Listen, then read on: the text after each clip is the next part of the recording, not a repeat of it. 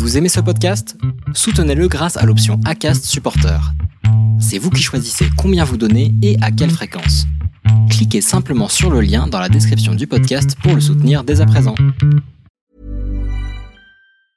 I'm Sandra, and I'm just the professional your small business was looking for. But you didn't hire me because you didn't use LinkedIn jobs. LinkedIn has professionals you can't find anywhere else, including those who aren't actively looking for a new job but might be open to the perfect role, like me.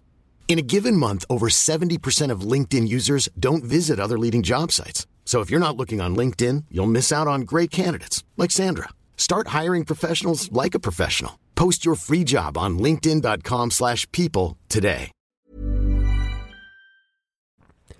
À mes débuts dans la course à pied, j'ai été fasciné par le nombre de lectures à disposition écrits par des auteurs passionnants et Bertrand Lelouch a fait partie des premiers auteurs qui m'ont inspiré pour continuer et progresser et arriver jusqu'au stade de l'ultra trail. C'est aujourd'hui un très grand plaisir de le recevoir au micro de l'instant outdoor et vous en saurez un petit peu plus sur le personnage qu'est Bertrand Lelouch. Et c'est vraiment, vraiment, encore une fois, un très grand plaisir de l'avoir reçu. Très bonne écoute dans l'instant outdoor. Bon, alors aujourd'hui, je suis en présence euh, de Bertrand. Et alors, Bertrand, j'ai fait euh, ta, connaissance en achetant ton, ton premier livre. Euh, on pourra, on pourra peut-être en parler de tes, de tes compétences d'auteur durant, durant notre échange. Mais comment vas-tu, Bertrand? Bah écoute, je vais très bien.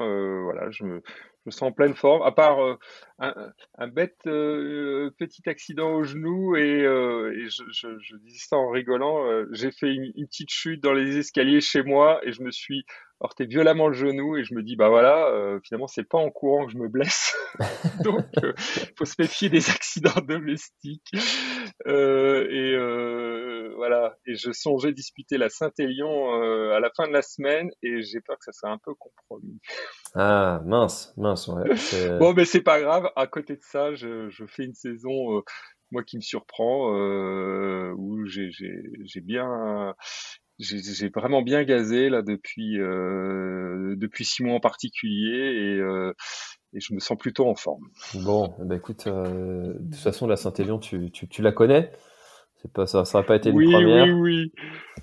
Voilà, exactement. Bon, mais bon, c'est pas, c'est pas très grave. Mais, justement, j'étais à, me dire, est-ce que c'est pas un peu la course de trop? Là, j'en ai fait tellement là récemment, donc peut-être que c'est ça qui va trancher. J'exclus pas la disputer. Je vais voir comment comment évolue cette petite euh, ce choc là. Bon, après, je vais pas forcer les choses du tout quoi. Si, c'est pas grave. Ok, bon, bah écoute, euh, en tout cas, euh, bah, bon rétablissement, hein, so- soigne bien ce genou parce que c'est toujours, euh, c'est toujours un peu embêtant quand on a un problème comme ça qui nous empêche de pouvoir s'entraîner et participer aux compétitions qui nous font envie.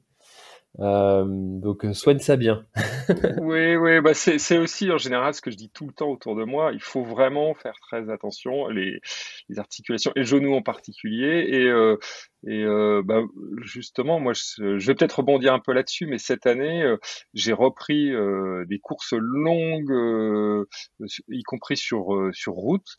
Alors que j'avais eu des problèmes de genoux il y a maintenant euh, neuf ans de ça et euh, qui m'avaient vraiment mis euh, un obstacle énorme euh, et j'étais plus censé jamais recourir sur route pour préserver mon genou. Et, euh, et, euh, et donc j'ai été quand même euh, très attentif euh, euh, pendant des années à ne plus courir à l'entraînement pour vraiment économiser, me rétablir. Je, je, si je fais un petit résumé, mais entre fin 2012 et puis euh, 2016, je ne courais plus du tout à l'entraînement. J'ai ça m'a pas empêché de faire des gros ultras, mais euh, voilà, j'ai j'ai fait des choses moins traumatisantes avec du vélo, du, du rameur, de la marche nordique, du, du dénivelé, mais en évitant de courir, euh, sauf pendant les courses. Et puis euh, et puis j'ai repris petit à petit, mais à petite dose, la course à pied. Et ça fait seulement je veux dire deux ans que je cours à nouveau régulièrement, et que j'ai plus mal au genou, et que j'ai voilà j'avais un problème de ménisque qui était très menaçant.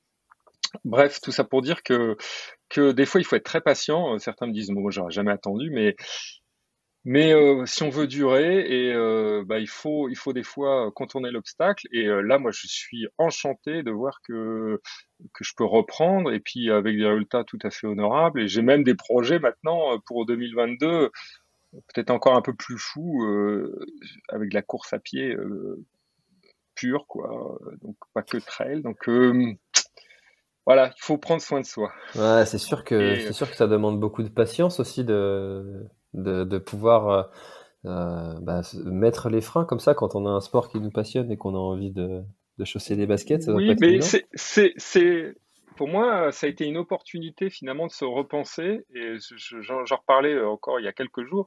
Je, je, je saturais peut-être à faire que de la course à pied. Ça m'a forcé à faire du fractionné, euh, enfin du, du de, de, varier les, les, les, activités, quoi. Et euh, et puis, euh, du coup, euh, se réinventer, prendre plus de plaisir à garder le plaisir de l'entraînement parce que c'est quand même la clé aussi de, de toujours s'amuser et euh, et puis euh, et puis de repenser un peu les, les, les courses que j'avais envie de faire. Et ça tombait pas trop mal parce que quand on fait des gros ultras, finalement, la proportion de courses est, est quand même euh, pas du tout la même. Euh, donc j'ai quand même trouvé des défis euh, élevés à ma mesure. Et puis euh, et puis voilà, aujourd'hui je prends du plaisir me dire tiens finalement je reviens sur d'autres d'autres formats encore. Bon, je suis toujours un peu dans l'ultra, mais là pour donner un exemple, bah, je me je comment j'ai fait un, j'ai fait différents championnats de France et notamment de 24 heures et, et a priori, j'ai atteint un niveau suffisant pour prétendre euh, disputer le Spartathlon l'année prochaine, quoi. Et qui mmh. pour moi une course de légende. Et je me dis, waouh, waouh, toi le Spartathlon, c'est pas possible. Ben si, en fait, j'ai rempli les critères. Donc euh, Bon, c'est un défi euh, énorme, mais que j'aurais même pas imaginé il y a deux ans, potentiel, quoi. Donc, tu peux, tu, peux, décrire cette course pour ceux qui la connaissent pas? Oui, alors le Spartathlon, en fait, c'est un peu la, course de légende en Grèce. L'histoire dit que, que parce qu'il y a le, marathon qui est apparu il y a en gros 2500 ans, on dit que, que un soldat grec là est allé de marathon à Athènes annoncer la, la nouvelle de cette grande victoire et qu'il est mort au bout de ce parcours qui faisait une quarantaine de kilomètres. Et donc euh, de là est né le marathon il y a, il y a 2500 ans. Mais euh, d'autres euh, historiens disent qu'en en fait, pas, il n'y a pas que ça, c'est qu'il est allé d'Athènes à Sparte pour aller demander des renforts sur cette bataille de, de l'époque. Et donc Athènes-Sparte, c'est à peu près de, un, presque 250 kilomètres. Et, euh, et, voilà. Et donc on ne sait pas exactement tout ce qui s'est passé, mais euh, il y a cette course qui existe depuis euh, 40 ans maintenant, qui est de courir d'Athènes à Sparte. Et, euh, et, la légende dit qu'à l'époque il avait fait ça en, en, en 36 heures. Euh, avant de mourir. Bref. et donc, il faut faire la course en moins de 36 heures. Donc, c'est quand même très un rythme vraiment bien soutenu. Euh, et voilà, des coureurs du monde entier viennent disputer. Et il faut déjà se qualifier pour disputer cette, cette épreuve. Il faut, il faut avoir des résultats déjà euh, suffisants. Donc, euh, donc voilà, j'ai rempli les critères tout récemment, mais à ma surprise, hein, c'est des amis qui m'ont dit ah mais tu devrais viser, tu as l'air en forme, tu devrais viser les qualifications pour le Spartathlon. Et moi, je n'étais pas du tout dans dans cette optique. Je voulais faire le mieux possible. Et puis bon, bref, euh, et puis après la course, d'autres euh, sont revenus. Non, mais c'est bon, je crois que tu es, éligible et tout. Donc bon, on va voir. Après, c'est euh, c'est un peu fou parce que c'est une course, même en se qualifiant, bon, il faut faire soit pour de, il y a, y a 4-5 paramètres, mais il faut faire soit moins de 10 heures sur 100 km, soit euh, 180 km sur 24 heures ou un 100 miles en moins de 21 heures voilà. Donc il faut quand même pas chômer. Ouais, quand même, ouais. Et, euh, et puis, et puis euh, même le jour J, euh, il y a à peu près deux tiers de finishers, hein, donc euh, c'est assez difficile. Il y a genre 70 points de contrôle sur le parcours et c'est autant de barrières horaires, donc il faut il faut un bon rythme du début à la fin. Enfin, voilà, je commence à étudier la question. Et, euh, et puis, euh, bah, il faudra postuler euh, vers le mois de février. Il y a une fenêtre d'un mois, et puis éventuellement en fin septembre l'année prochaine.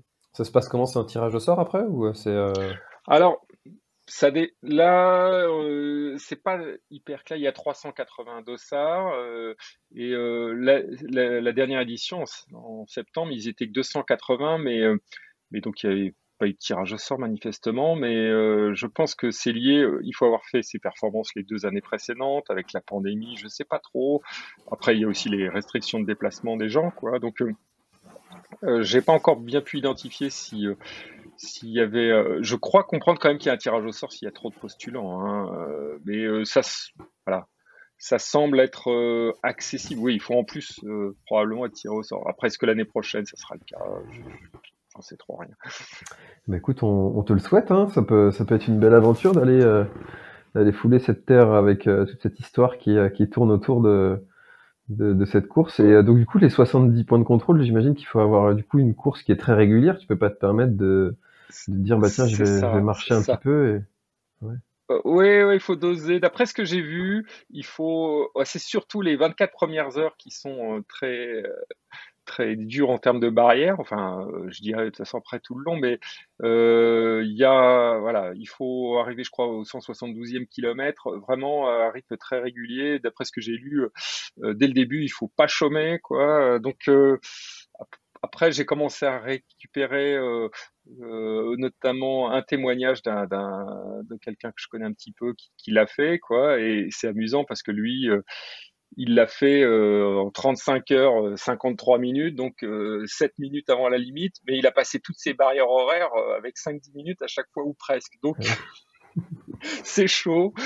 non mais là je suis plus dans un état d'esprit pour déjà peut-être être retenu, parce que effectivement si un tirage peut déjà l'être. Et ensuite c'est plus une peut-être une opportunité, peut-être que j'y arriverai pas parce que ça a l'air quand même vraiment très difficile, mais mais euh, déjà, euh, l'éventualité de prendre un départ d'une telle course, c'est euh, c'est une occasion. je me dis, il faut peut-être pas que je la rate, quoi, parce que c'est pas c'est pas évident. Il y a pour pour l'histoire, je crois qu'en 40 éditions, il y a 150 Français qui l'ont fini, quoi. C'est pas voilà, c'est quatre par an, quoi, en moyenne. Ah, c'est pas non plus évident. voilà, il y a, y a, plein de grands noms. Euh, c'est là où le, grec euh, Kouro, ça fait euh, ses, ses, premiers records. donc c'est le, le, Kylian Jornet des, des enfin de, de, la route des années 90, des années 2000. Oui, bon, c'est légendaire hein, cette, cette épreuve en tout cas, ça va être euh, chouette de pouvoir y participer. Et, euh, puis, ben, on te souhaite euh, de, pouvoir, y aller. Ça, doit, être, quelque chose d'assez exceptionnel. Comment est-ce que tu es arrivé à, la course à pied? Ça, c'est ça, quand même un peu le, hasard parce que c'est pas c'est pas une blague, mais moi j'ai toujours détesté la course à pied. j'ai toujours été sportif, mais la course à pied, je, je ferais n'importe quel sport sauf la course à pied. Ça, c'est un sport barbant par excellence.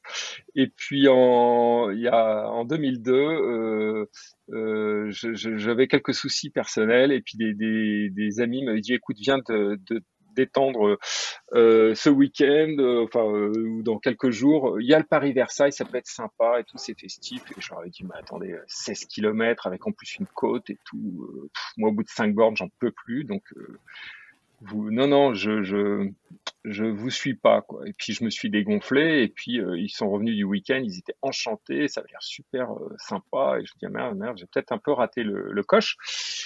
Et là, ils m'ont dit euh, non mais écoute, c'est pas grave. Dans un mois et demi, euh, il y a le, le semi-marathon de Boulogne. Je dis vous rigolez, c'est encore plus long quoi. mais le, le, hasard des choses a fait qu'on on, on venait aussi de m'offrir une montre cardio fréquence mètre. Et donc là, euh, j'ai acheté un magazine et j'ai découvert que je fais court, mais que en fait, je courais n'importe comment, j'étais au taquet et puis je m'épuisais au bout d'une demi-heure, quoi, et euh, qu'il fallait euh, peut-être un peu gérer le. J'avais aucune technique, quoi, gérer le, cardio, quoi. Et euh, à l'époque, d'ailleurs plus ça m'était offert pour faire du VTT, quoi. C'était pas tellement pour la course à pied. Bref, j'ai fait euh, 4-5 sorties, quoi, et puis j'ai fait 6 km, 8 km, 10 km, 12 km. J'ai dit, ah ouais, si c'est possible, sans être épuisé. Donc je voilà, j'ai fait le semi-marathon de, Boulogne-Billancourt à ce moment-là, et puis ça a bien marché. J'ai dit ouais, en fait, je suis capable de courir et de prendre du plaisir, et puis c'est sympa comme ambiance, tout ça. Voilà, donc c'est un peu le contre ce que le, le, cours des choses que j'ai découvert la course à pied. Pendant plusieurs années, euh, voilà, j'ai fait ça un peu en, en dilettante. Euh, j'en rigole, mais j'étais un peu touriste. Euh, je, rapidement, j'ai voulu faire un marathon, mais je m'entraînais entre guillemets les deux trois mois qui précèdent et je faisais mon marathon. Puis après, je courais pas pendant six mois, quoi. Donc, et je m'en sortais, mais c'était c'était, euh, enfin, je, je, me moque de moi-même parce que quand je regarde un peu les statistiques d'entraînement, euh, même pour préparer un marathon, je faisais une sortie et demie en moyenne par semaine, quoi. C'était un peu ridicule. Et euh, voilà, et c'est plus tard, en, vers 2008-2009, que j'ai commencé vraiment à courir régulièrement. Euh, là, je me disais, allez, faut, j'exploite un peu plus mon potentiel. Puis j'ai découvert le trail. En fait, c'est c'est aussi en faisant le, premier éco-trail de Paris en 2008. J'ai dit ah enfin ce qui me semblait fou de faire 80 km et euh, j'ai découvert la nature, l'environnement, tout ça et là vraiment euh, ça m'a donné beaucoup plus envie. Et donc j'ai fait un peu les deux routes et trail et, euh, et à partir vraiment de 2010 2011 j'ai fait plus que du trail Là, voilà, la passion est devenue croissante, mais le tournant est venu un peu à, cette, à ce moment-là, quoi. Ok, parce que du coup, tu pratiques euh, donc le trail, la course à pied sur route, et aussi la marche nordique? Oui, alors euh, c'est euh, alors aussi pour situer, c'est que moi historiquement je faisais du judo depuis que j'avais 5 ans, donc j'ai toujours fait du judo et pour moi c'était mon sport premier et, et donc je continue le judo. C'est aussi pour ça que je faisais pas non plus trop de courses à pied.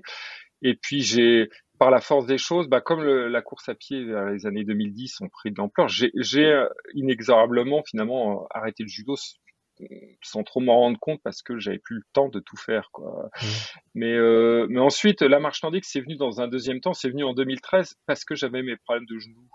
Et du coup, euh, il fallait que j'économise, mais je m'étais dit, euh, finalement, sur des ultras, j'avais déjà fait la TDS avant, donc je voyais un peu ce que ça donnait sur du long, c'est ce qui m'attirait. Et je me dis, euh, il faut savoir si tu es un bon marcheur nordique, tu peux euh, t'en sortir. Donc euh, j'ai appréhendé ça en mode entraînement pour la montagne et puis en travaillant le dénivelé, c'est excellent pour ça. Donc c'est pareil.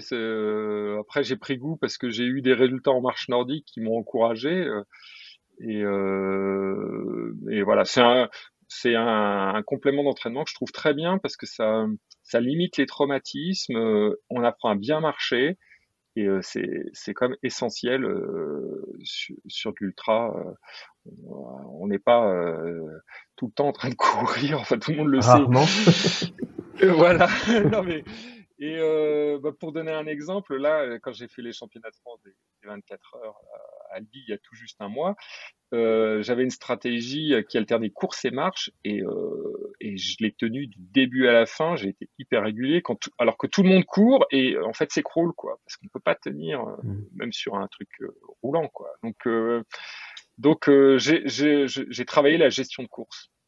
Bah, c'est sur, sur l'ultramarin notamment où tu as des, des, des ultra trailers qui prennent le départ du 177 qui commencent en marchant. Oui, mais c'est drôle parce que là, là j'ai fait quatre championnats de France, j'ai fait euh, montagne, trail, 100 km et 24 heures, et tout ça en un mois et demi. Et euh, quand j'ai fait le 100 km, là, qui était une semaine avant les, les 24 heures, en plus, ça paraissait un peu fou comme enchaînement. Dès, dès, les 5, euh, je faisais 500 mètres course, 500 mètres marche. Donc au bout de 500 mètres, je me mets à marcher. C'était tout début, quoi. Et puis les gens me disent mais tu, tu, tu, comptes aller au bout là si tu commences déjà à marcher, quoi. Et en fait, c'est vrai, on se retrouve vite dernier, et puis après, on remonte tout le monde. Et, euh, et euh, voilà, euh, au, championnat de France là d'Albi des 24 heures, euh, j'étais 130e sur 150 au bout de deux heures, et puis je finis top 30 à la fin, quoi. Hmm. c'est donc c'est une gestion de course particulière. Hein. C'est pas, pas évident en fait à à se raisonner, à se calmer, à... mais c'est l'expérience qui fait que toi tu sais en fait que tu vas remonter. Bah, ce qui m'a ce qui m'a inspiré tout ça, c'est euh, découvrir les, les backyards, les, les, last man standing, là, les courses où il faut faire 6,7 km euh, en une heure et tenir le plus longtemps possible. Et euh, sur le papier, on se dit, bon, c'est facile de faire 6,7 km, mais le faire longtemps, c'est autre chose. Et euh, donc, j'ai été un des premiers à m'y intéresser. Je crois que je suis un des cinq premiers Français à avoir disputé une backyard. Et, euh, euh, je me suis dit, mais ça, c'est génial. J'ai testé ça même à l'entraînement. Et j'ai dit, mais en fait, on se fatigue pas et on peut tenir très longtemps. Et c'est ce que j'ai fait d'ailleurs aussi bien aux 100 km qu'aux 24 heures là, récemment. Et on, va, on peut aller très très loin. Euh, et finalement, c'est une autre forme de gestion de course. Et j'étais content de voir que ça marche très bien. Bah, ça m'intéresse, euh, ça m'intéresse pas mal parce que je, je, suis inscrit à une course, euh, donc le dernier homme debout, euh, pour 2022. Et, et c'est la première fois que je vais participer à, à ce type de course. Comment, comment est-ce que tu, tu gères du coup cette, cet effort? Alors, ça, euh, justement, je, prévoyais un peu d'écrire sur le sujet parce que c'est, euh, pour moi, euh, ça a fasciné moi, le premier, mais aussi pas mal de gens autour de moi. Et moi, j'ai retenu, bon, quand je me suis intéressé à course à pied, j'ai lu aussi quelques auteurs pour savoir comment ils se débrouillaient, et notamment Bruno Hobby, qui est un expert des longues distances, du 100 km, mais aussi des, des, des 24 heures. Et lui, il insiste sur le côté travail à allure spécifique et, et la régularité. Moi, je, crois beaucoup à ça. Et du coup, euh, bah là, j'avais une stratégie euh, calquée sur la backyard en me disant, je, alors j'ai un peu dû l'adapter parce que le format était pas exactement le même et puis euh, pour faire court, je faisais des séries de, de 7,5 km sur, le 24 heures et je faisais une pause de, de 5 minutes derrière. Et les 7,5 km, j'alternais course et marche parce que pour, pour faut pas aller trop vite. Et donc, euh, à l'entraînement, j'ai trouvé que ce qui me convenait le mieux, c'était courir 500 mètres, marcher 500 mètres. Et que c'était d'autant plus facile euh, mentalement qu'on change très vite d'allure. Courir 500 mètres, même quand on est un peu fatigué, euh, c'est tellement court que ça passe très vite et, euh, et, que, bon après chacun trouve un peu la formule mais euh, j'ai testé ça. Et du coup après on marche. C'est de la marche active hein, euh, c'est là où il faut faire la différence. C'est que euh, si on se laisse un peu marcher doucement on a vite fait de marcher qu'à 5 à l'heure. Euh, moi je marche à 6-7 km heure. Et ça ça vient aussi de mon expérience de la marche nordique où je sais bien marcher euh, de façon dynamique. Bref et donc tout ça fait que je faisais mes mes boucles en 52 minutes à peu près, sachant que c'est un peu l'objectif que j'ai testé même sur une backyard on fait que 6,7 km, donc il faut aller encore plus doucement. là, donc, je faisais 7,5, je me posais 5 minutes et puis je repartais. Et du coup, au niveau cardio, on tape pas, on est, euh, on est dans l'économie euh, tout le temps. Et euh, c'est une autre forme de, gestion, mais ça, ça, ça fait deux ans que je le travaille à l'entraînement, donc euh, ça, ça s'est pas improvisé. Euh, et c'est là où je reviens sur Bruno. Il faut, il faut travailler le, le, la vitesse spécifique, l'allure spécifique. Donc, par exemple, une semaine avant le 100 km, j'ai fait un marathon comme ça en off sur cette base-là. Donc j'ai mis 5h30, mais je suis revenu chez moi, je n'étais pas fatigué. J'ai dit bon, c'est bon, c'est bon, ça c'est un entraînement, mais voilà pour du long je vise pas de faire un marathon en 4 heures, je, vise un travail allure spécifique. Et, euh, et euh, voilà, du coup, j'ai très envie de tester ça encore plus. Là, j'ai pas eu l'occasion cette année de faire de backyard, mais euh, je me dis, oh, je peux tenir 24 heures sans problème, tenir plus. Bon, après, c'est encore autre chose. Hein. Mais euh, oui, donc sur un dernier homme debout, euh, alors après, euh, oui, quand il y a un peu de dénivelé, ça rajoute un petit peu de, de, difficulté quand même. Hein, c'est parce que c'est 7,5 km. Et, et, et, bon, c'est vrai que sur, sur, il y a un petit peu de dénivelé, mais ça reste quand même assez plat. La seule difficulté, ça va être le terrain qui va être passé, enfin, où les gens vont passer dessus un certain nombre de fois. S'il a plu un peu, ça risque d'être vite la, la gadoue. C'est ça. C'est Après, c'est vrai que c'est des facteurs qui jouent beaucoup. Il faut bien connaître le terrain. Et l'autre sujet aussi, l'autre grosse recommandation, c'est parfaitement gérer la pause. Parce que ça, c'est souvent finalement le, un des points qu'on néglige un petit peu. Il faut que les 5 minutes euh, ou 8 minutes, 7 minutes de pause soient bien calibré. Même ça, ça, se travaille, j'ai envie de dire, à l'entraînement. euh, parce que chaque seconde compte, en fait. Il faut, euh, il faut se poser, il faut manger, il faut, il faut boire, il faut. Bon, mais. Euh, et puis, suivant les heures, euh, la, le nombre d'heures de la, course, on, on va pas gérer cette pause tout à fait de la même façon. Des fois, il faut anticiper, aller un petit peu plus vite parce que bah, il faut changer de vêtements pour la nuit ou, ou, euh, ou des choses comme ça. Donc, euh, il faut anticiper l'alimentation pour que on sature pas, quoi, parce que c'est pas évident. Hein, de, de euh, moi, je l'ai vécu même là au championnat de France. au bout d'un moment, bouffer toujours même une bricole toutes les heures, on, on sature, quoi. on n'a plus envie de manger, mais de l'autre, il faut un peu s'alimenter. Donc, euh, Là, là, par exemple, je me dis, euh, idéalement, ça serait bien d'avoir une assistance pour pour anticiper, gagner du temps encore là-dessus. Euh, il faut arriver à manger un peu chaud, des soupes idéalement la nuit, parce qu'on se refroidit. Enfin, voilà, il y a plein de paramètres qu'il faut pas négliger non plus. c'est pas si simple. C'est vrai que, en fait, sur le papier, ça fait absolument pas rêver ce genre de course, parce que bon, souvent quand on fait des trails, c'est qu'on a envie d'aller découvrir des bah paysages. oui, oui. faire le tour d'un massif, etc. Et quand tu dis ça aux gens, personne ne comprend. Mais pourquoi tu vas faire ça? Mais je, je, suis d'accord, et c'est vrai que moi-même au début, euh, je me disais mais c'est complètement euh, débile. débile. Enfin, on, ça n'a aucun intérêt. On, se, on tourne en rond, on fait le même truc. Comment on peut ne pas s'ennuyer et tout. Et euh, et puis, euh, je, alors je, dirais que ça fait au moins trois ans que, ou voire un petit peu plus, que petit à petit j'ai mis des doses euh, d'entraînement où on fait un truc un peu répétitif. Et bizarrement euh, j'ai pris goût très vite et me dire mais on s'ennuie pas, on a l'impression qu'on va s'ennuyer. Et puis ça dépend comment on observe aussi l'environnement. C'est un peu difficile à expliquer mais mais euh, j'ai fait ça à côté de chez moi. J'ai une, une côte qui fait 50 mètres de dénivelé. Et donc, euh, euh à un moment, bah, faut, pour travailler le dénivelé en, en série, je, je l'enchaîne plein de fois. Donc, donc en 2017, j'avais commencé à, à, faire cette côte régulièrement en disant, pour préparer le temps des géants, il faut que je me tape un max de dénivelé. Ça, c'est ce que tout le monde me disait. Donc, je, je l'enchaînais. Et une fois, je l'ai faite plus de 70 fois. J'ai fait 3500 mètres de dénivelé, donc euh, là en région parisienne euh, sur, euh, je crois, 7 heures d'affilée. Et, et puis on se dit, bah, ouais, mais bon, bah, finalement, bon, la, la côte est en forêt, sympa, un peu rocailleuse et tout. Puis j'ai croisé plein de gens dans la journée. Enfin, on voit, on voit la journée défiler avec différents éclairages.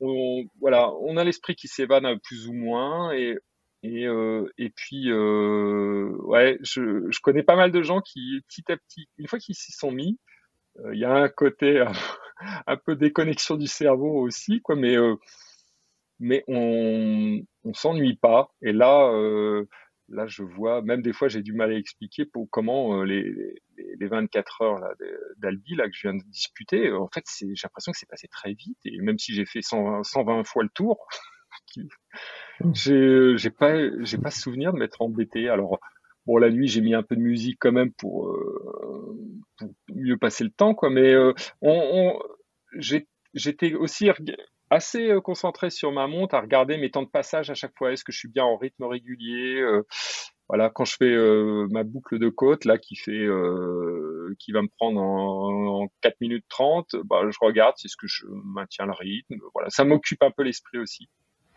Euh, varier les allures là au championnat de France, ça m'a ça m'occupait un peu tout le temps l'esprit. Voilà, je dis ah, à tel endroit, je change d'allure. Gratter un petit peu des fois pour courir un petit peu plus euh, par rapport à la marche, euh, ça m'amusait.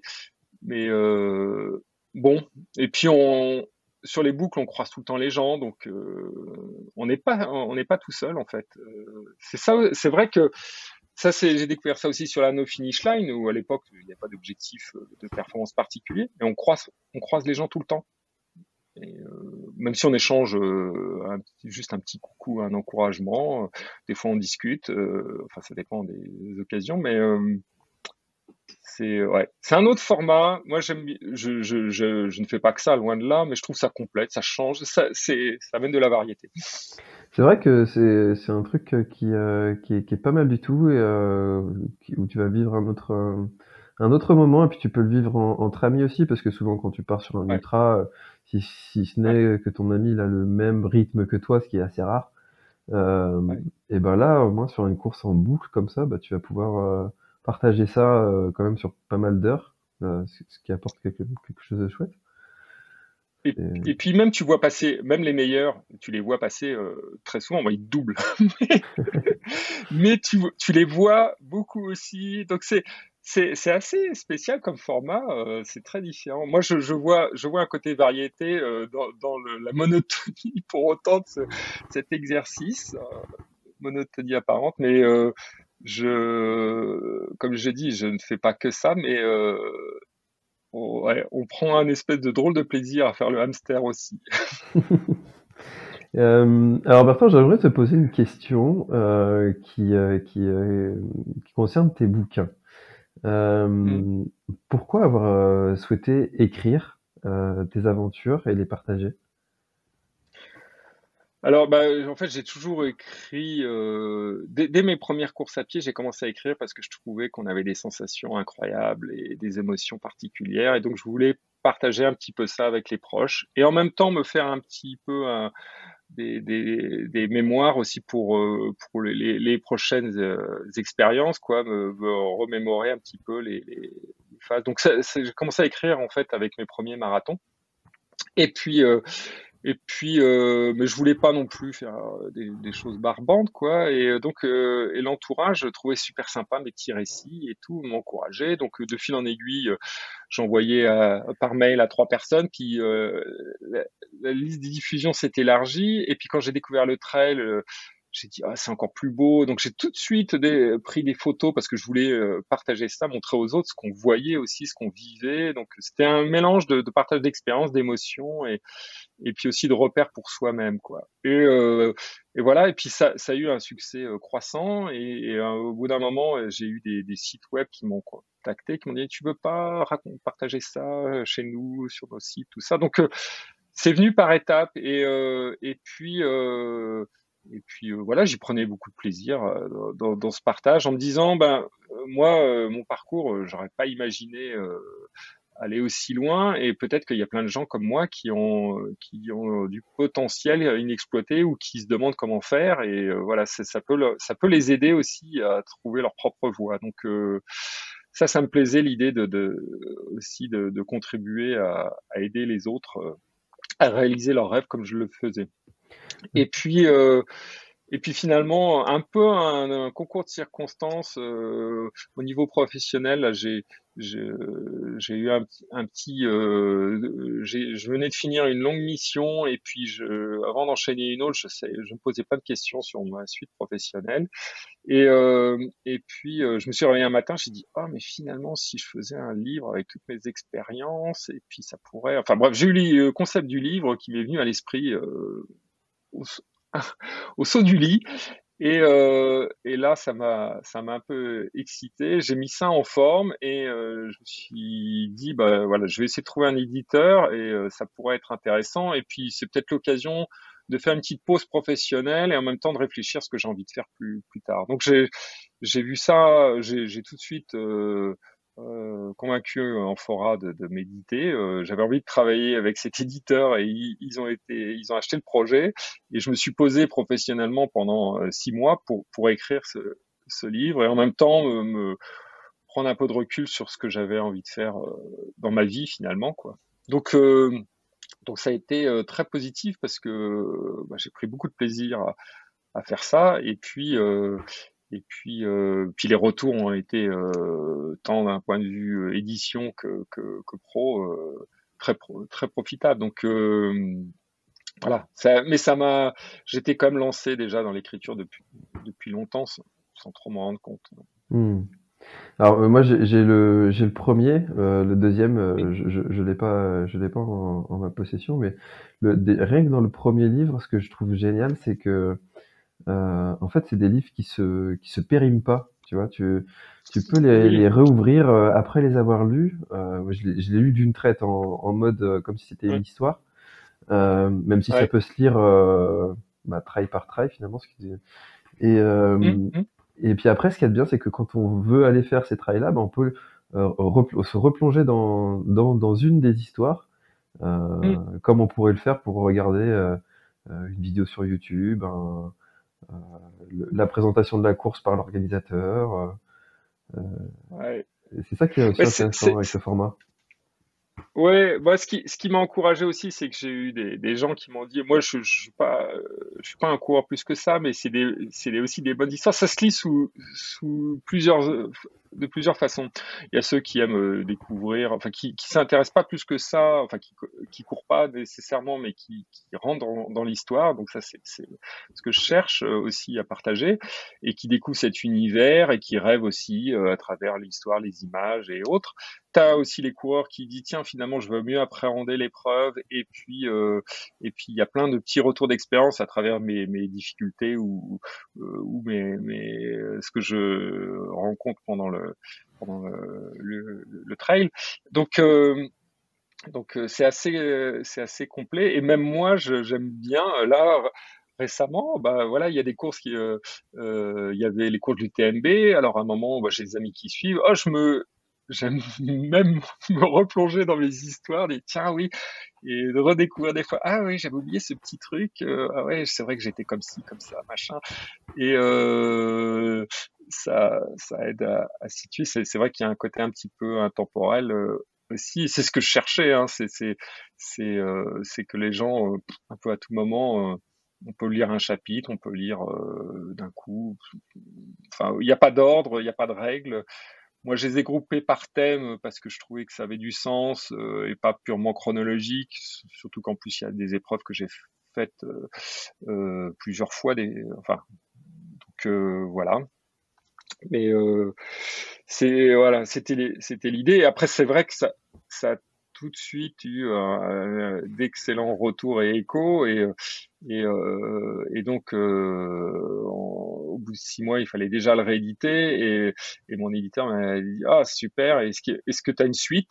Et euh, j'étais déjà en fait dans la suite parce que moi je, je raisonne je fais les projets qui me plaisent, qui me tentent, et puis euh, c'est d'abord ça mon ce qui me conduit, euh, ce qui me drive, et ensuite euh, bon s'il y a des bonnes histoires tant mieux, mais euh, voilà je je je vais, pas faire les courses avec l'idée de faire des livres pour autant derrière. Et puis en ben en fait sur 2017, 2018, 2019, j'ai fait d'autres choses qui euh, qui me tentaient. Alors c'est toujours du c'est toujours du, du trail. enfin, c'est un peu, c'est un c'est un petit peu différent, mais ça correspond aussi aux évolutions que j'avais envie d'amener à ma pratique. Et euh, c'est la même chose et c'est complémentaire. Si je devais résumer, le premier livre, c'est finalement les, les plus grandes classiques que tout le monde connaît, les plus disputés, euh, voilà, euh, enfin celles où il y a le plus de gens qui participent. Le deuxième livre, les courses sont souvent aussi très connues. Elles sont un peu,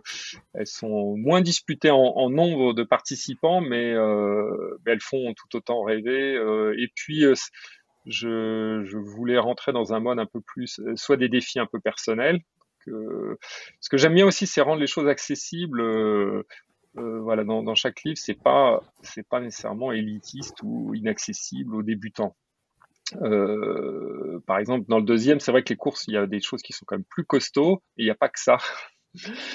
Euh, il y a aussi des épreuves où euh, bah, finalement on va chercher à fixer le curseur, euh, son propre curseur, où est-ce qu'on est capable d'aller sur un défi donné. Quoi. Donc voilà. Puis il y a des choses qui te donnent des idées. Bon, les, les gros, dans les gros chapitres, il y a notamment le tort des géants. Alors bien sûr, c'est pas accessible à tout le monde, mais ça, donne une idée de ce qu'on peut réaliser et, et, des histoires euh, assez fortes et incroyables. Donc euh, voilà. Hmm. Alors on n'a même pas, on même pas donné le nom des, le nom des livres. Oui, pardon. Alors le premier c'est Trail et Ultra euh, Mythique et le deuxième Trail, euh, Défi Trail et Ultra Aventure. Euh, voilà. Le, le deuxième c'est dans l'esprit de défi et aventure. Moi c'est c'est un autre fil conducteur. Alors, bien sûr, euh, on va dans le premier aussi, c'est des aventures, hein, et puis c'est aussi des défis personnels. Mais euh, mais euh, voilà, on va, on va retrouver. Moi, le premier, ce qui m'avait guidé, c'était euh, euh, quand j'ai démarré le trail, je rêvais de faire UTMB, Diagonale des Fous et Marathon des Sables. Et donc, voilà, j'ai accompli un petit peu mes rêves et c'est les trois plus mythiques du, du, lot. Mais dans, le, dans les, les, les la quinzaine de chapitres, il y a, il y a, il y a un peu de tout. Euh, il y a des courses évidemment très connues. Euh, voilà, c est, ça va quand même de, de courses, comme je dis, hein, ça va de, de 15 km à 250 km, les, les, les, les, courses du premier livre. Et dans le deuxième, j'ai euh, euh, sept euh, défis et puis et puis neuf, on va dire grosses aventures.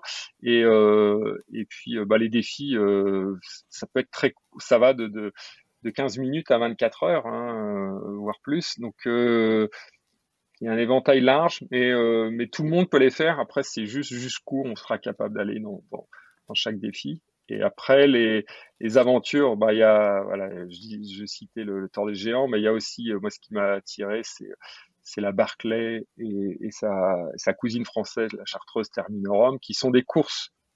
C'est pareil, on, on, parlait des difficultés de comprendre, à faire des boucles. Euh, là, euh, beaucoup de gens se disent, mais c'est des courses, elles sont impossibles à faire, personne n'y arrive, ou il y a 1% euh, qui réussissent à faire la Barclay. Quel est l'intérêt de faire une course qu'on ne peut pas finir? Et, en fait, il faut, creuser un peu pour comprendre la logique. Et, euh, et si je devais résumer, la logique, c'est euh, finalement jusqu'où je suis capable d'aller. Donc euh, la Barclay, ben, certaines personnes comme moi, ils vont, ils sont incapables de faire les cinq tours mais euh, faire un faire un ou deux tours c'est déjà un défi énorme et euh, il faut s'entraîner dur et dire voilà où il y a des, des, des, gens ils vont dire bah je vais essayer de faire les les, les, trois tours qui donnent un premier euh, grade.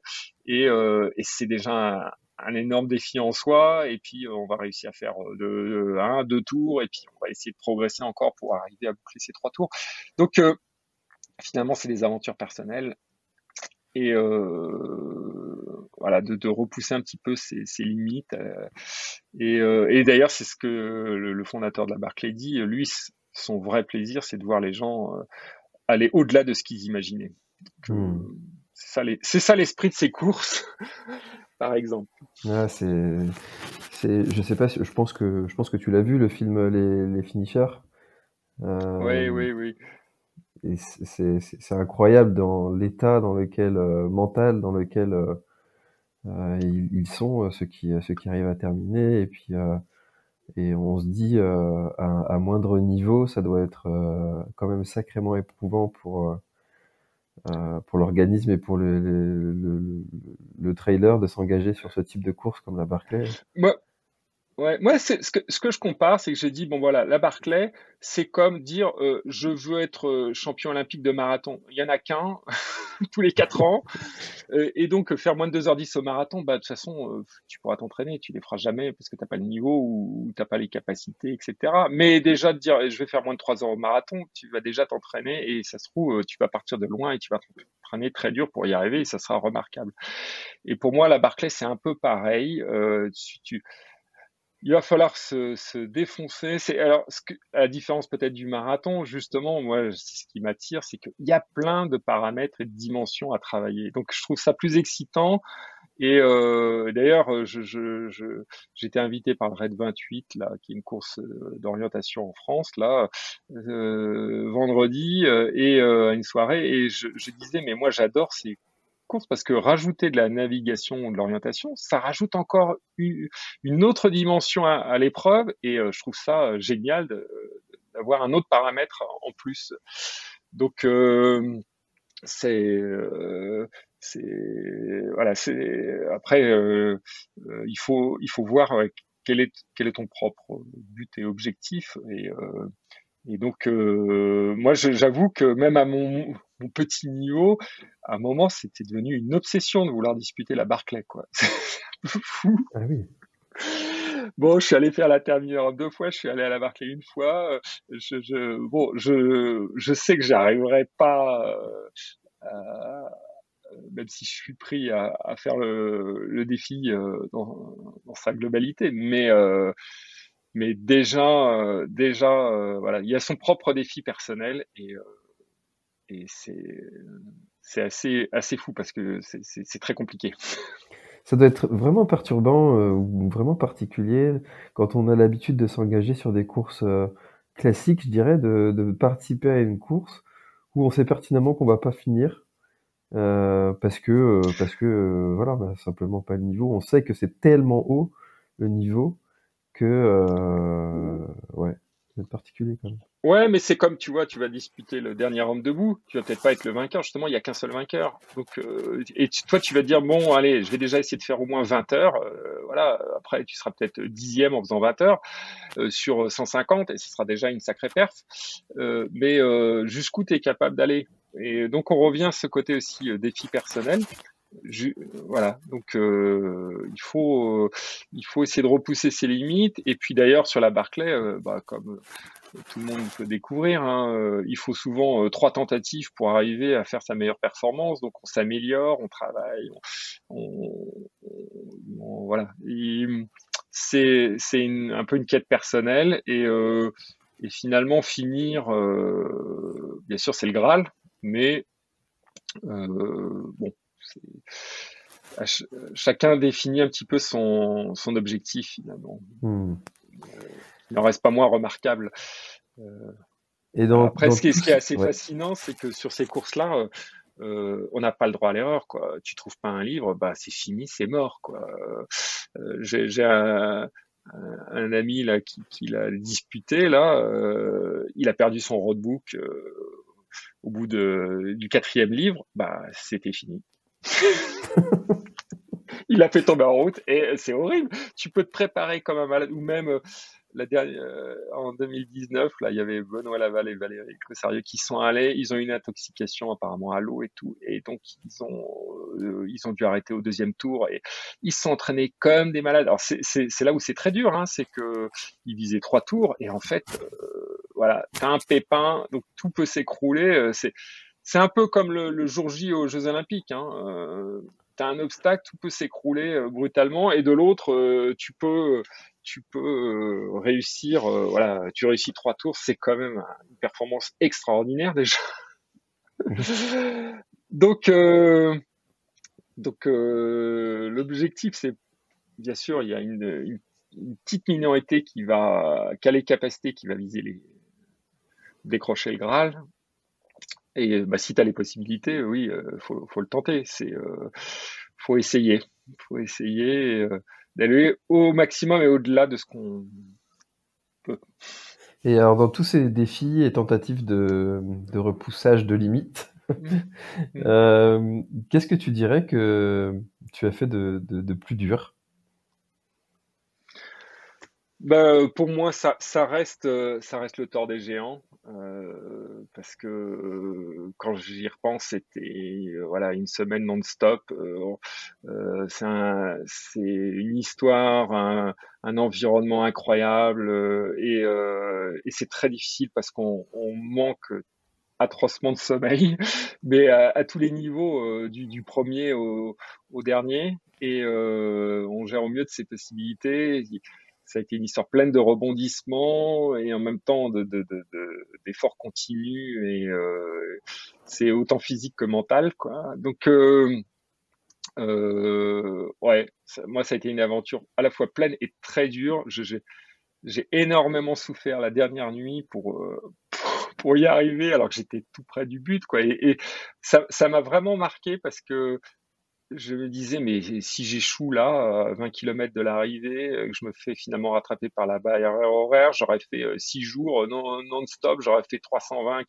ou 330 km sur les 350. J'aurais fait un truc extraordinaire et en même temps, on va retenir t'es finisher, t'es pas finisher, quoi. Et ça, ça m'a, ça m'a un peu traumatisé parce que je trouvais ça un peu fou et, dur et puis je, m'écroulais de fatigue, quoi. Bon, je me j'ai trouvé des stratégies pour m'en sortir, quoi, et, euh, et puis j'ai réussi à passer le cap, mais euh, c'est euh, waouh, c'était chaud. Parce que même si mentalement on est très motivé, on s'accroche, des fois c'est vraiment très très très dur. Et même si on sait qu'il y a des hauts et des bas, quand tu es en pleine nuit, que tu es gelé et que tu n'avances pas, que tu n'arrives pas à avancer, c'est un peu atroce.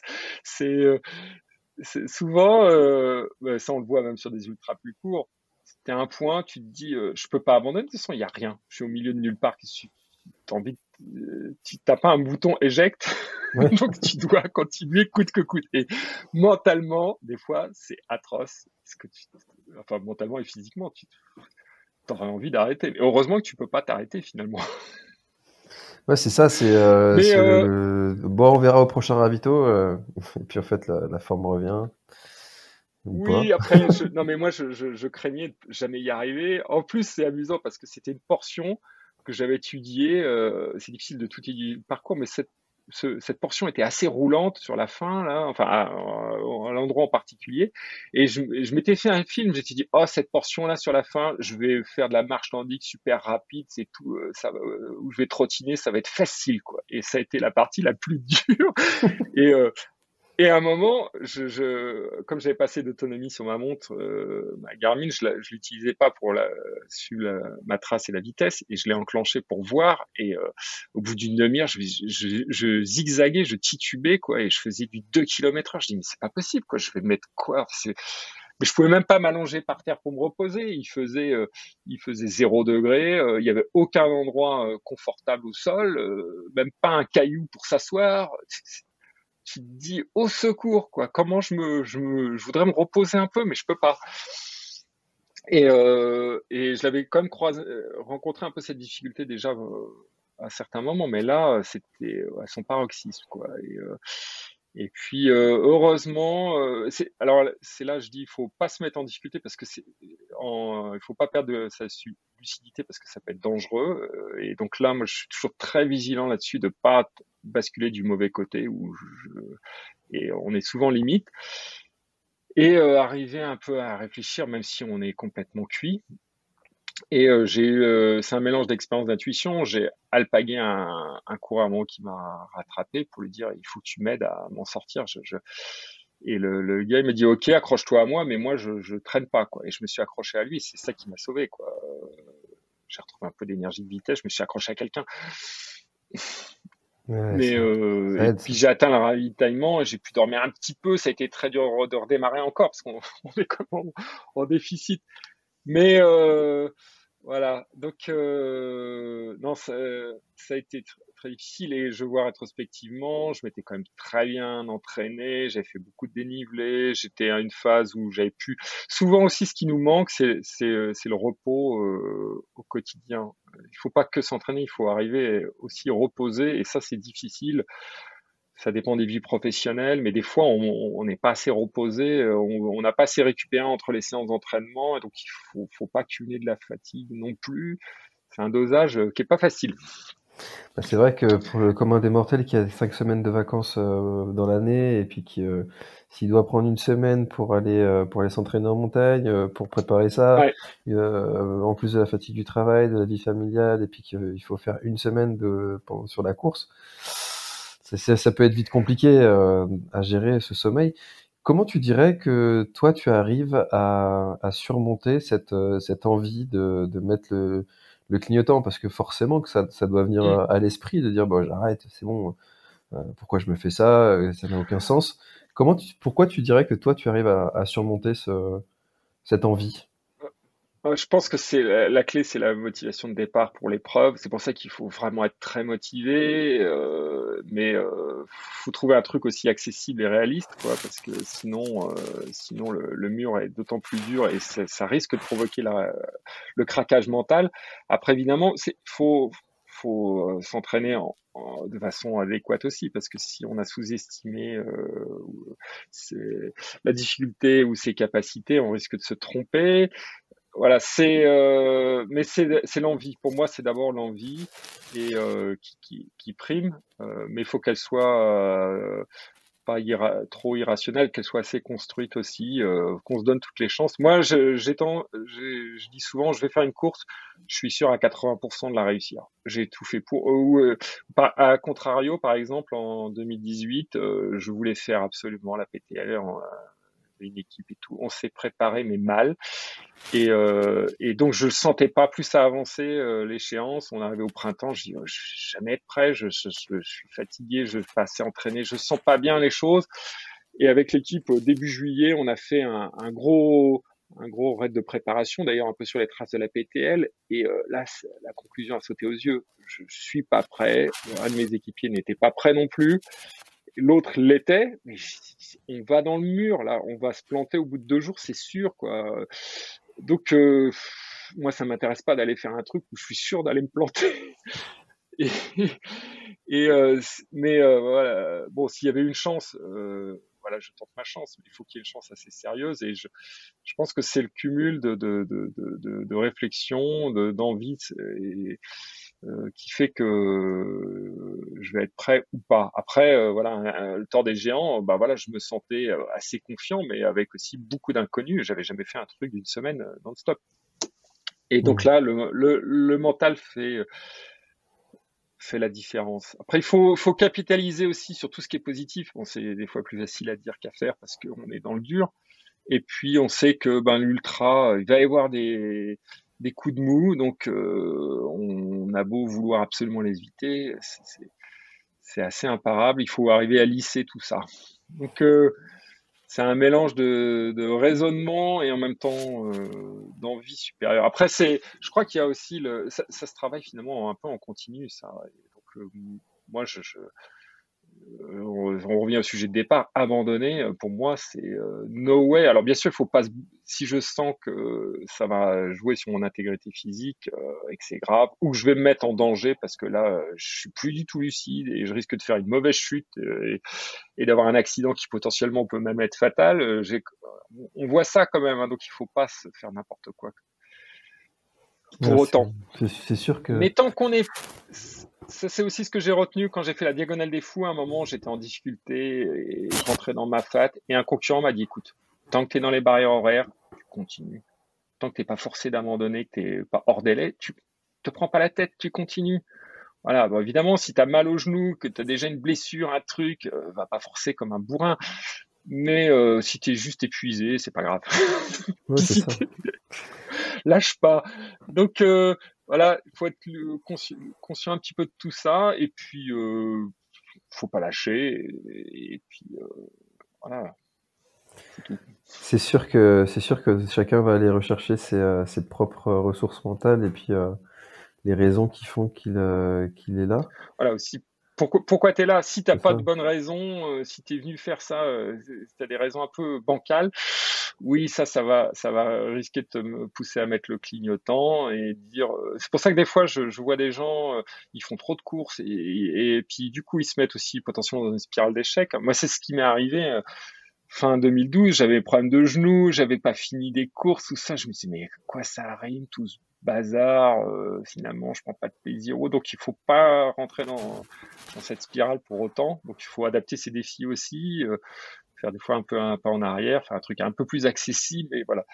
Euh, parce que parce qu'au bout d'un moment, ça mine le mental quand on, rate des courses aussi, quoi. Donc, euh, Ouais, c'est sûr que c'est sûr que si il y a un espèce de cycle d'abandon et puis euh, t'abandonnes une fois, deux fois, trois fois, et puis bon, bah, après euh, retrouver euh, le, le, sens à tout ça. Euh, moi, je me dis toujours, euh, si tu arrêtes parce que c'est dur, fallait pas venir. Ouais. Tu sais que ça va être dur. Non, mais c'est ça, c'est une bonne remarque. Mais c'est pour moi finalement, c'est pas la bonne Les seules bonnes raisons, c'est la blessure. Les... Bon, bah, si t'es pris par les barrières horaires, c'est pas vraiment un abandon. T'étais trop lent, t'étais pas en forme, t'étais. Enfin, il y a plein de raisons, mais voilà, t'as pas, t'as pas passé le cap.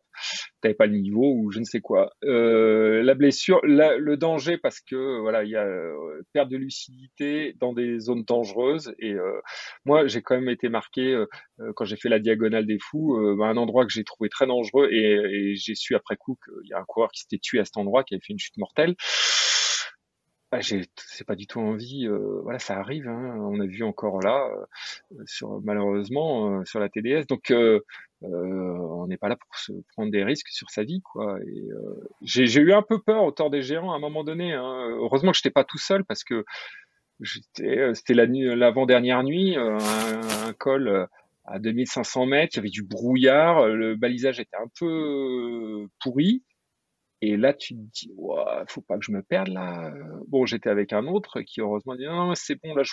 Mais faut, faut, faut être conscient que la montagne, ça peut être très dangereux.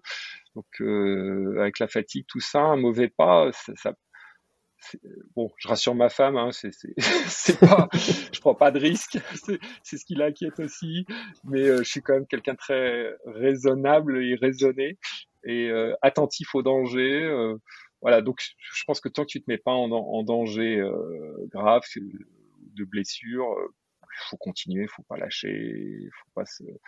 Et puis euh, j'aime bien aussi trouver des, ressources et des solutions à des obstacles. Des fois en course, euh, on, trouve des. Je, suis très content après coup des fois de dire ah, j'ai eu les bons réflexes de ce qu'il fallait faire. Bon, après ça, c'est un peu un mélange d'intuition et d'expérience. Mais euh, des fois, il y a des solutions. Enfin, il y a souvent des solutions. Bah, c'est sûr que souvent, on, se rend compte qu'il y a des solutions qui viennent à nous, euh, qu'on n'aurait jamais pu imaginer euh, avant de, prendre le départ, qu'on allait vivre ça et ça fait partie de, l'aventure. De, de, ces choses qui arrivent le long du chemin. Euh, mmh, et c'est aussi pour ça que, tu vois, le, euh, je trouve que c'est intéressant de d'aller euh, explorer des, des, sentiers, des territoires au-delà des, des organisations bien balisées, des, des trails organisés. Parce qu'on vit d'autres choses qui sont qui sont tout aussi intéressantes et, et qui restent en tête pour d'autres raisons. C'est. Ouais, bah c'est ce que j'ai voulu ouvrir aussi d'ailleurs dans le deuxième livre, c'est qu'à la fin je parle un petit peu des, des, aventures que j'ai pu faire de façon off, quoi, euh, hors course. Il y a deux chapitres là-dessus, quoi. On peut faire des très très belles aventures. Il faut les préparer. Ça demande un peu plus de, de, boulot potentiellement, mais mais euh, j'en ai refait un cet été là avec un groupe d'amis euh, dans les Alpes du Sud. On s'est fait un gros gros truc. Bon, heureusement j'ai un ami qui, qui est passionné, qui, qui nous organise des choses aux petits oignons. Et euh, c'était très dur et en même temps, euh, c'est exaltant au possible. Euh, donc, il n'y a pas que les courses pour s'éclater à faire des à faire des choses. Exactement. Il y a plein, plein, plein de choses à faire pour aller pour aller s'éclater et tu l'expérimentes avec en plus différentes différentes pratiques, la course à pied, la route, trail, marche nordique, ouais. raid aussi. C'est ça. Mais c'est, c'est euh, tu vois, par exemple aussi avec le confinement, bah, quand j'ai fait créer le Confined Sport Challenge, avec euh, ça a donné beaucoup de créativité, d'idées. En, fait, j'adore. Je, je, moi, ce qui m'amuse, c'est de découvrir encore de nouvelles idées. Je me dis, euh, j'ai toujours peur un peu de moi d'avoir fait le tour, quoi. même après le temps des gens, je me suis dit, bon, maintenant, qu'est-ce que je vais faire? J'ai un peu, un peu tous mes rêves, tout ça. Je me pose des questions et il y a encore de, il y a encore d'autres choses à explorer. Et voilà, là, je découvre finalement que je peux revenir à faire de la route. Alors, euh, des fois, je me dis, il faut que je fasse attention parce qu'il faut pas vraiment que je me réesquinte le genou. Euh, donc, euh, mais je vois encore plein d'idées. donc, voilà, je, suis quelque part, je me rassure sur le fait qu'il y a plein, plein de choses à, faire. Il y a de la variété à trouver. Pour moi, c'est aussi la clé, c'est de se réinventer tout le temps pour pas s'ennuyer. Voilà, donc euh, je ça crois s'annonce, euh, ça s'annonce bien pour le tome 3. Oh, j'ai déjà des idées d'un troisième livre. En fait, ça fait, ça fait déjà plus de six mois qu'il est dans les cartons et euh, il faut juste que je l'écrive. j'ai déjà toutes les idées euh, et c'est tout juste si je suis pas déjà à réfléchir sur des idées d'un quatrième livre. Donc, ah. euh, je suis un peu en retard là-dessus. Bon. ça, ça c'est bon le pour moi, le bon côté, c'est aussi de se dire bon, bah, ça, veut, ça veut dire que je suis quand même bien occupé. Euh, je, oui, j'ai très envie de sortir à la troisième et de continuer à écrire, euh, même. Euh, euh, mais il faut, il faut doser euh, entre, encore une fois, la course, la vie familiale, la vie professionnelle, l'écriture. Tout ça, ça prend du temps. Le, le deuxième livre, ça a été quand même assez difficile. J'avais énormément de choses à faire à ce moment-là et ça m'a pris deux ans et demi. Et waouh, waouh, ça. Ma femme, elle m'a dit euh, Bon, t'arrêtes un peu d'écrire là parce que. Voilà, donc j'espère, j'espère. Je, je, il faut que je me. faut que je me donne faut que je m'organise. On salue hein, toutes, euh, toutes nos femmes ou nos, nos, hommes pour les dames qui nous écoutent, euh, qui, qui, subissent un peu toutes nos passions et on, on les remercie d'être aussi tolérants c'est ça, c'est ça. Non, non, mais euh, d'ailleurs, euh, ma femme, c'est mon garde-fou aussi, et euh, elle est vraiment très, très, souple, et, des fois, je sens que je, je, tire un peu trop la corde. Donc là, là, par exemple, voilà, j'ai fait un truc que je n'avais jamais fait de ma vie entre septembre et fin et début novembre. Pendant neuf week-ends, j'ai pris neuf dossards, j'ai fait quatre championnats de France, plus d'autres trucs et tout. Et, et après, je dis, non, mais c'est bon, j'arrête après, quoi. Parce que je me calme un peu. Je te jure, c'est la dernière fois. Euh, c'est ça. Donc là, elle a été très très patiente parce que j'ai bouffé pas mal de nos week-ends. Avec même si c'était juste un week-end, bah oui, c'est quand même euh, voilà. Je suis allé aux quatre coins de la France là et discuter mes trucs. Bon, elle sait que je vais me calmer, que je vais pas faire que ça non plus. Mais, mais oui, il faut. Je, je suis euh, très reconnaissant parce que ça fait ça fait longtemps quand que je fais des choses euh, et qu'elle me laisse euh, aussi en profiter. Eh ben, écoute, c'est c'est très c'est très admirable d'avoir cette entente qui qui existe hein, et qui est nécessaire aussi à l'équilibre du, du, sportif. Euh, qui a besoin de ça, hein, forcément. Euh, S'il y, y, avait les conflits à la maison, ça pourrait pas durer d'un côté ou de l'autre, donc euh, euh bah c'est chouette de pouvoir avoir cet équilibre. C'est ça, mais après c'est bien parce que c'est vrai que sinon on, on, a tendance à vouloir trop en faire, mmh à être trop passionné. Je, moi, je me revois euh, en, 2017, là, début 2017, à un moment, j'étais euh, obsédé par la Barclay tous les jours, quoi. Et donc, à la maison, enfin, les enfants, je dis, bon, euh, tu nous saoules avec ta Barclay, va faire ta Barclay, mais arrête de nous en parler. Ouais, donc, bon, genre, après, il faut, faut prendre un peu de recul sur soi aussi. Évidemment. qu'on est, un peu. Ouais, Voilà. c'est ça. Non, mais bon, je, je suis passionné, et puis je, je, sais aussi des fois me canaliser un peu et, et me rendre compte qu'il faut se calmer. Mais c'est, c'est, d'ailleurs, c'est, c'est ça le secret de la durée. Hein. Sinon, euh, moi, je, je, je, je, déconseille quand même justement de trop en faire, trop vouloir tout faire trop vite, quoi, parce que d'abord, on risque après de, de dire bah, euh, c'est quoi maintenant, quoi. Mais ça dépend de chacun. Hein. Il y en a, ils vont faire du trail à fond 5 ans, puis ils vont passer à autre chose. Euh, bon, enfin, chacun sa philosophie ou ses envies, quoi. Mais voilà. J'espère prendre du plaisir durablement. voilà, c'est ce que je recommande aussi. Prenez votre temps. Ouais, la patience, la progressivité, et puis, euh, puis ça se passera bien. C'est ça, exactement. Non, mais ouais. Oui. Non, mais voilà, j'ai peut-être le mot de la fin. C'est euh, moi, finalement, j'ai démarré il y, a 20, il y a 20 ans sur le tard et j'espère durer encore. Donc, euh, vous avez le temps de faire tout ce qui vous plaît. eh ben, tu vois, c'est marrant parce que tu vois, je viens de regarder le chrono. On, est, on a dépassé, euh, dépassé l'heure. je ne l'ai pas vu passer. J'allais juste te demander si s'il y avait une chose dont on n'a pas parlé et que tu aurais aimé ajouter à notre, à notre échange.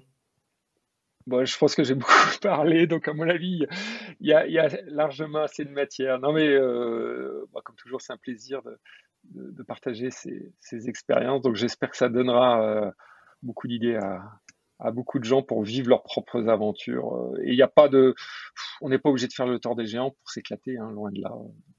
vous prenez pas la tête, et puis euh, vous verrez au fur et à mesure.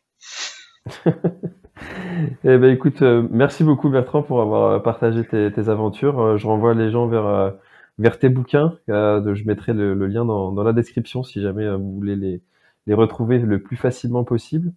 Et puis, bah, je te souhaite une très bonne année 2022 qui s'annonce bien bien riche. Merci François, bah, j'espère aussi que tu vas t'éclater également. Bah écoute, ça se profile plutôt bien aussi, ouais. bon, bah tant mieux. Allez, à bientôt Bertrand. Bye. Merci François. À bientôt.